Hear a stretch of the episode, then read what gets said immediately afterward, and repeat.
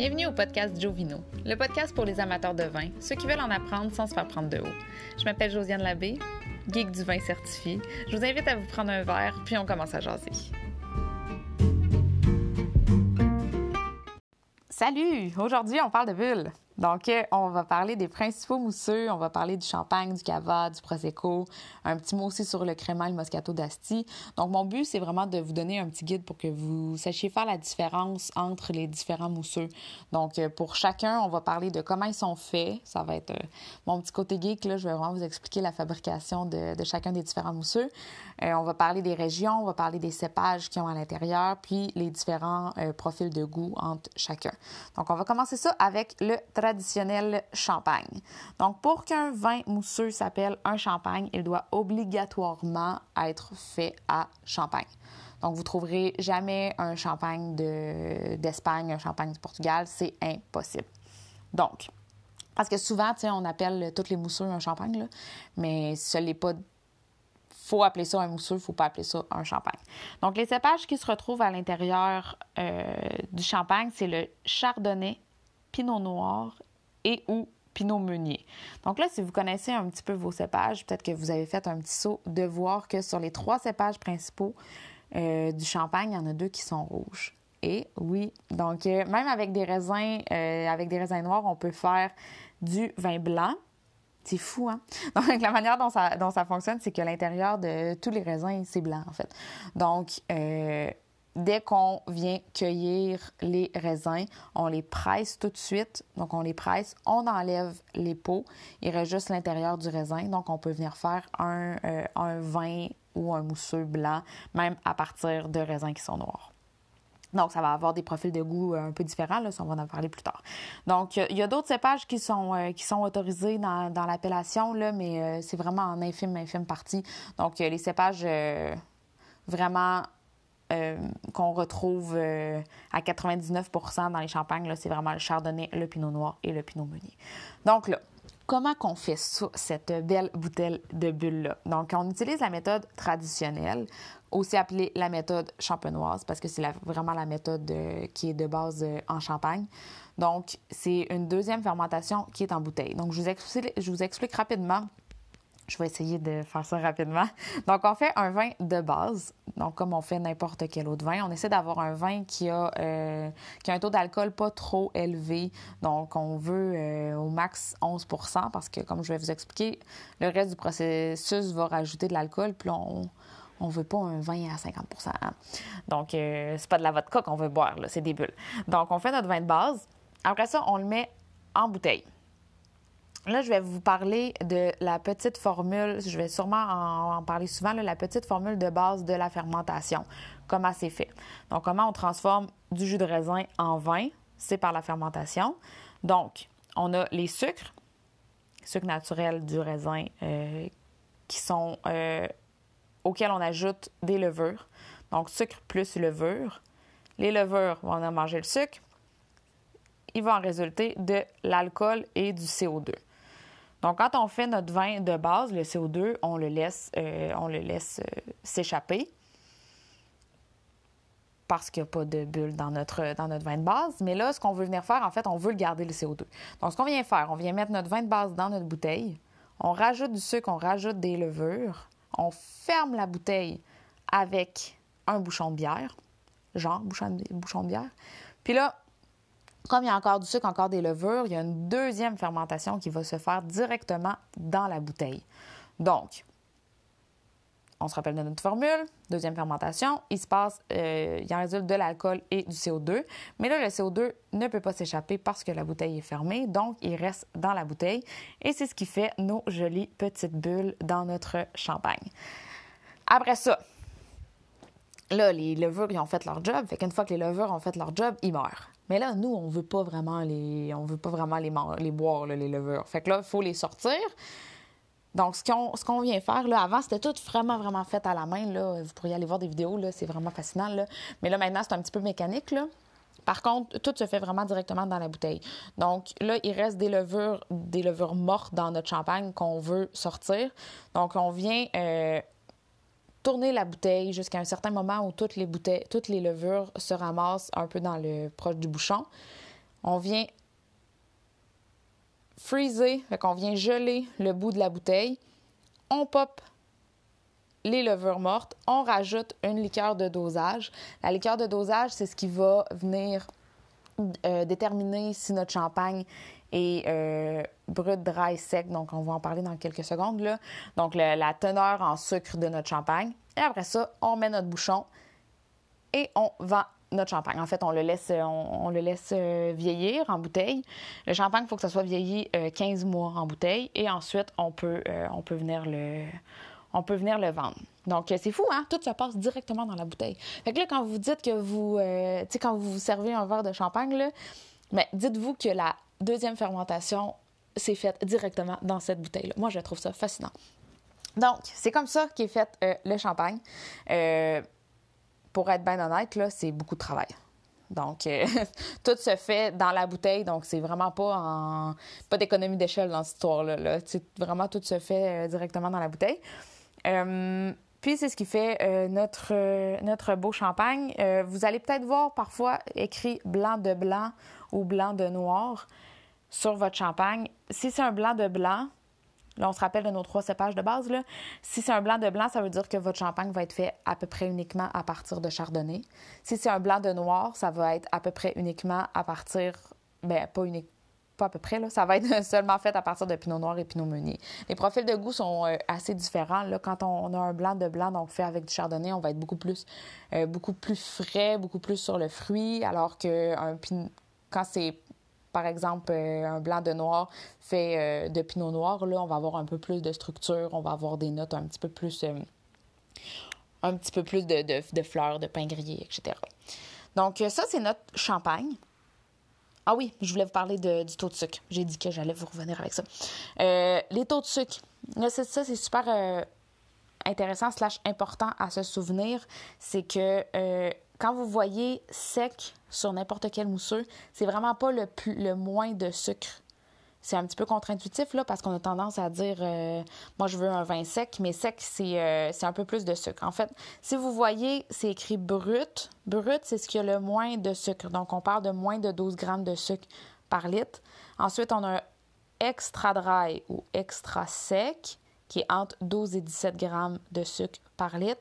Et sec, c'est entre 17 et 32. Puis après, ça peut, euh, ça peut être encore plus que ça. Donc, euh, je répète, brut, moins de 12, extra, dry ou extra sec entre 12 et 17 et sec entre 17 et 32. Mais après, c'est d'apprendre à bien, euh, à bien matcher votre vin avec ce que vous mangez. par exemple, si vous mangez des charcuteries, mais ben, on va aller chercher un vin qui a un petit peu plus de sucre que le, que le brut, ça va mieux se marier. Euh, donc, c'est ça. Euh, mais ça, on en parlera euh, éventuellement dans un, dans un podcast un petit peu plus d'accord, mais 20. Après ça, le cava. Donc, le cava, ça, c'est fait en Espagne. on va travailler avec des cépages qu'on dit indigènes, donc des cépages vraiment de la place, des cépages espagnols. il y en a trois qu'on peut utiliser, c'est le macabeu, macabeo, le Parellada Pizzarella. Donc ça, c'est trois cépages euh, qu'on utilise pour faire le cava. Le cava peut se faire un petit peu à travers euh, presque partout en Espagne. Euh, en général, ça va être encore là un vin blanc. parfois, on peut le voir aussi en rosé. En rosé, il va y avoir du Cabernet Sauvignon, du Mourvèdre, c'est monastrel en, en, Espagne, et du Grenache. Donc, quand c'est rosé, évidemment, on a besoin d'avoir des cépages des cépages euh, rouges, donc avec ces trois cépages-là. Sinon, c'est les trois premiers que je vous ai dit.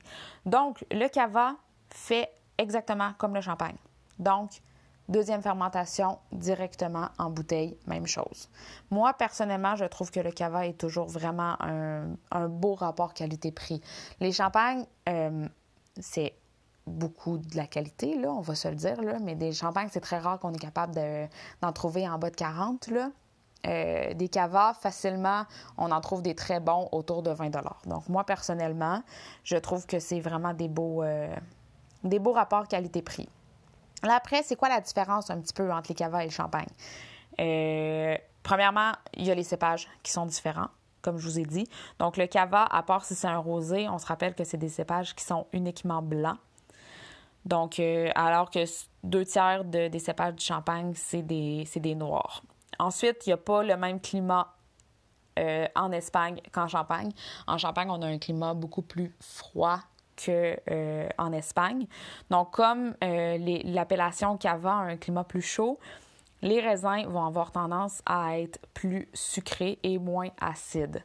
Parce que plus le climat est chaud, plus le raisin euh, mûrit vite, donc plus le raisin est sucré, puis perd de son acidité. Donc, si on compare les deux, euh, le cava va souvent être un peu moins acide que le champagne et plus sucré. Les sols sont très différents aussi. Donc, on a des sols de calcaire en Champagne, ce qui n'est pas le cas euh, en, Espagne. Donc, le Champagne va avoir un peu plus de, minéralité qu'on va retrouver euh, à, cause de, son sol. Ensuite, au niveau du vieillissement aussi, les cavas, minimum de vieillissement de 9 mois, alors qu'en Champagne, c'est 15 mois. Donc, le Champagne va avoir des notes un petit peu plus de, maturité. Fait qu'on parle de on parle de vanille, on parle de, de, de, pain grillé, ce genre d'arôme-là, alors que le cava va souvent être beaucoup plus sur le fruit. Donc ça, c'est un petit peu les différences euh, entre les deux, mais sachez que la méthode pour faire les deux vins est la même. Ensuite, euh, si on passe euh, au Prosecco, donc là, on s'en va en Italie. le Prosecco peut être fait en Vénétie et à Friuli. Donc ça, c'est plus au nord de euh, l'Italie. Euh, Prosecco peut se faire en trois types. Là. Il y a le Tranquillo, le Frisante puis le Spumante. Euh, on a beaucoup plus souvent du spumante. Ça, c'est vraiment le, vin qui est effervescent, donc qui se rapproche plus du cava et du champagne. Le cépage qui est utilisé pour le Prosecco, c'est le cépage qui s'appelle Glera. Avant, ce qui est drôle, ça s'appelait Prosecco, le cépage, mais là, ils ont changé. donc, le cépage s'appelle maintenant Glera. Donc, c'est uniquement ce qu'on utilise pour faire le Prosecco. Euh, fait aussi intéressant, depuis seulement 2019, euh, ils ont le droit de faire du rosé. Donc euh, là, c'est en train de sortir là, euh, les premiers, les premiers prosecco, les premiers prosecco rosés. Fait que ça c'est super intéressant. les prosecco, on les a un peu plus souvent en formule extra dry ou, dry, donc un petit peu plus sucré, c'est un petit peu plus fréquent pour les prosecco. Moi perso, j'adore les prosecco extra dry. Je trouve que je sais pas, ça se boit comme du petit jus, là. C'est vraiment, c'est vraiment bon. Donc, euh, c'est les mêmes, euh, c'est les mêmes teneurs euh, en sucre, là, quand on a un brut, moins de 12 grammes, extra dry entre 12 et, 17, puis le dry entre 17 et 32. Donc, Prosecco, même chose, il y a vraiment des beaux rapports qualité-prix. Prosecco qu'on met aussi souvent pour faire des spritz, des spritz qui est le, le, le drink italien par excellence, là, auquel on met on met une petite euh, liqueur euh, amère euh, orange avec du prosecco. C'est délicieux. Puis, donc, c'est ça. Donc, ça fait un petit peu le tour des différents, des principaux, des principaux mousseux. je pense qu'il faut un peu savoir, il faut les tester, il faut voir lesquels on aime. Il y en a qui ne jurent que par le champagne. Moi, je vous donne mon humble avis. Je trouve que le Prosecco et le Cava, très, très good value pour le prix. Euh, je voulais aussi faire un petit. Oh non, je vous ai même pas expliqué comment ça s'était fait le Prosecco. Il faut me ramener à l'ordre. Hein. Le Prosecco, différent. C'est pas comme le cava et le champagne. Donc, on utilise la méthode de la cuve. Donc, la première, euh, la deuxième fermentation, à la place de se faire en bouteille comme le cava et le champagne, ça se fait dans une grosse cuve compressorise pour pas que le, que le CO2 s'échappe. Donc, tu sais, tout ce qu'on fait directement dans la bouteille, le cava et le champagne, là, donc mettre le, rajouter le sucre, rajouter les levures, mais ça, on le fait dans une grosse, dans une grosse cuve. Donc, euh, le CO2 ne peut pas s'en aller parce que la cuve est pressurisée. Et après, on emmène dans, les, dans chacune des bouteilles, puis on va. Donc, c'est beaucoup... Euh, c'est moins cher au niveau de la main-d'œuvre, on va se le dire, là, parce que là, on travaille vraiment dans une grosse cuve, là, fait qu'on ne travaille pas individuellement dans chacune des bouteilles, ce qui fait que le Prosecco peut avoir, euh, peut être pas mal moins cher que, que le champagne. Euh, mais ça fait vraiment, moi je trouve que ça fait vraiment, euh, ça fait vraiment la job là. Ça fait vraiment une belle, des belles bulles quand même. Parfois elles vont être un petit peu plus grosses, un petit peu moins fines que ce qu'on va retrouver en champagne, mais ça fait vraiment un beau produit quand même. Puis ça, les prosecco, encore là, on peut en trouver facile à 15, 15, 10, 15, 20, 25 dollars. Fait que c'est super intéressant. Il y a d'autres méthodes aussi hein, pour faire des mousseux. Il y a la méthode de Coca-Cola, là. Fait que ça, c'est on shoot des bulles. Ça, je vous conseille fortement de ne pas acheter ça. Mais tu sais, quand on voit un mousseux à 6,99, on peut s'imaginer que la deuxième fermentation, c'est pas fait en bouteille. Hein. Ça, de toute façon, quand la deuxième fermentation se fait en bouteille, c'est toujours écrit sur la bouteille parce que, je veux dire, ils travaillent, euh, ils travaillent fort pour ça, fait qu'ils veulent le montrer, là. Mais la deuxième fermentation en bouteille ou bien la queue, c'est deux, euh, deux méthodes qui, qui, donnent quand même des beaux résultats. Il y a aussi un entre-deux entre ça. Euh, parfois, on va voir deuxième fermentation en bouteille.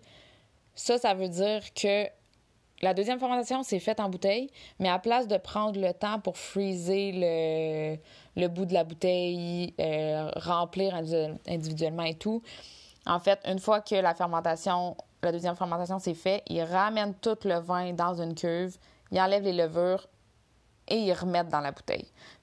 La deuxième fermentation, c'est faite dans la bouteille, mais pas nécessairement dans cette bouteille. C'est comme une petite. Euh, c'est une petite différence euh, légère, là, mais qui fait quand même euh, une différence si c'est la méthode traditionnelle ou pas. le crément. On a crément de Loire, on a crément d'Alsace, on a plein de régions en France que c'est des créments. Les créments méthode traditionnelle donc méthode champenoise. Même chose que le champagne et le cava. Donc, deuxième fermentation dans la bouteille. Euh, les cépages sont différents, tout dépendant c'est euh, dans quelle, quelle région. Là. Souvent, on va voir euh, avec du pinot blanc, par exemple. mais c'est ça. Donc, les créments, souvent, ça va être... être des, appellations. Là. Fait quand je vous disais, par exemple, le crément d'Alsace, c'est un peu le même principe que champagne. Ça peut être fait juste dans une place en particulier de la France. Ça aussi, c'est des très, c'est très, beaux produits. C'est euh, méthode traditionnelle, euh, méthode champenoise, donc très, très intéressant. Euh, ensuite, un autre que je voulais vous parler, c'est le Moscato d'Asti. Celui-là, il est vraiment différent des autres. Donc, c'est un vin qui est mousseux, mais un petit peu... un peu moins, en fait. C'est juste... c'est légèrement effervescent, là. J'appelle ça presque semi-mousseux. Lui, il est vraiment fait différent, en fait. il y a juste une seule fermentation. Donc, ce qu'on vient faire, c'est qu'on fait la première euh, qu'on fait la fermentation. Euh, à peu près à la moitié de la fermentation, on coupe. Euh, dans le fond, on, coupe la sortie au CO2 pour qu'il reste dans la bouteille. Donc, la fermentation continue un petit peu en gardant le CO2. Puis, on baisse la température de, du vin, ce qui fait que ça vient tuer les levures. Là, c'est pas grave si vous comprenez pas cette partie-là, là, mais quand on baisse la température, ça tue les levures. Donc, on baisse la température, ça tue les levures. Donc, ce qui fait que le vin reste avec un, taux de sucre un petit peu plus élevé. Donc, euh, les Moscato d'Asti, là, souvent, on parle de d'à peu près 7% d'alcool, puis c'est un vin qui est, un peu plus sucré. On, fait ce, vin-là avec euh, du muscat à petits grains. Donc, euh, ça fait un vin qui est très intéressant. Moi, j'aime ça boire ça avec euh, des foie gras ou avec euh, des trucs un petit peu plus sucrés, euh, ça peut être vraiment bon en apéro. Puis, euh, donc, c'est ça. Donc, je pense qu'on a fait euh, pas mal le tour euh, des cépages, pas des cépages, des mousseux, des principaux mousseux que vous pouvez retrouver à la, à la SAQ. J'espère que ça vous a aidé. Puis, gênez-vous pas si vous avez des questions. Là, on me retrouve facilement sur les réseaux sociaux. Donc, Josiane Vino sur Instagram et sur Facebook. Puis, gênez-vous pas à m'écrire. Puis, d'ici là, je vous souhaite un beau petit verre de bulle. Cheers!